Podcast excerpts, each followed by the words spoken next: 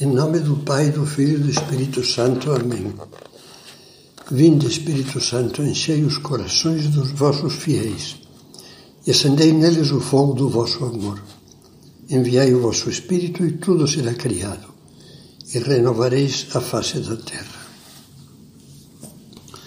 Há uma série de virtudes que São Tomás de Aquino chama partes integrantes da prudência porque só com elas a prudência funciona bem.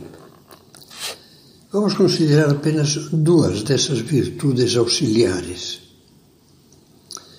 A primeira, a ela São Tomás dá um nome latino, docilitas, um nome que originalmente está ligado ao verbo latino, latino docere, que quer dizer ensinar. Vamos ver as palavras de São Tomás. A prudência, diz, refere-se às ações particulares nas quais a diversidade é quase infinita. Claro, os detalhes da vida prática. Não é possível que um só homem seja plenamente informado de tudo o que a isso se refere, nem em um curto tempo senão em um longo tempo. Por isso, no que se refere à prudência, em grande parte o homem tem necessidade de ser instruído por outros.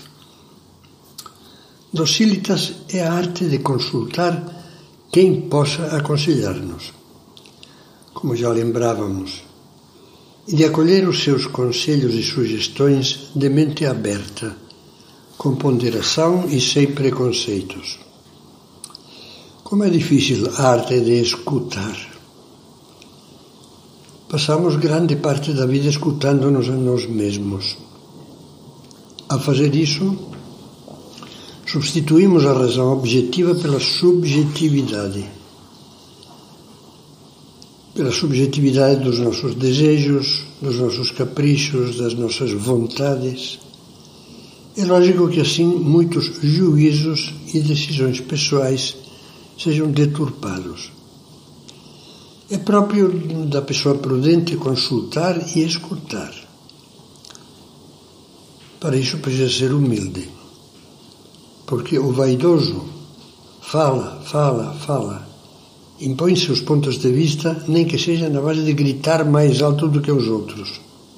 Assim, impossibilita o diálogo, ignora a troca enriquecedora de pareceres quem não sabe ouvir-se empobrece.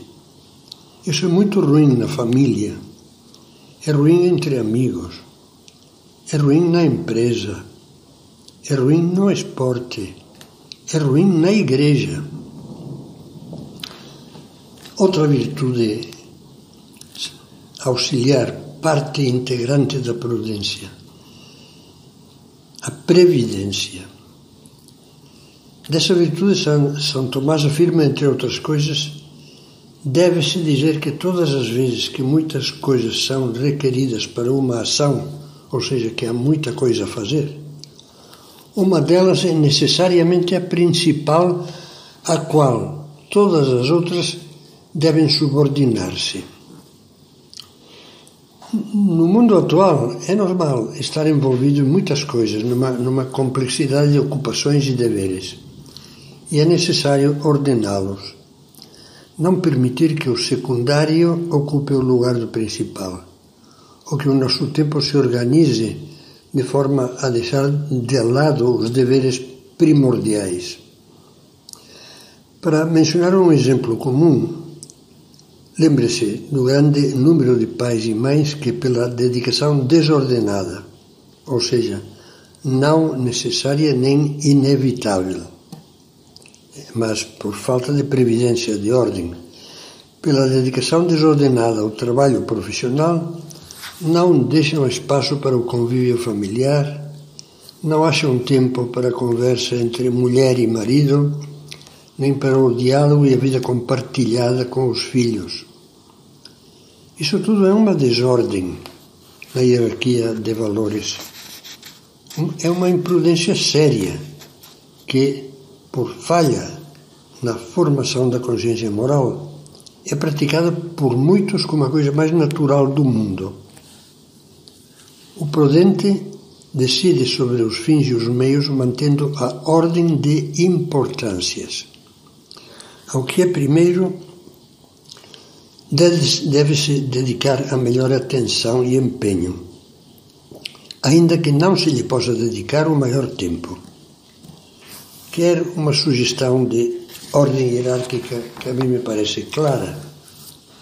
Primeiro, Deus e os mais necessitados espiritual e corporalmente, que, como você sabe, Jesus identifica consigo. O que fizestes para o menor destes meus irmãos, a mim o fizestes. Segundo, a família, a começar pela mútua dedicação do casal.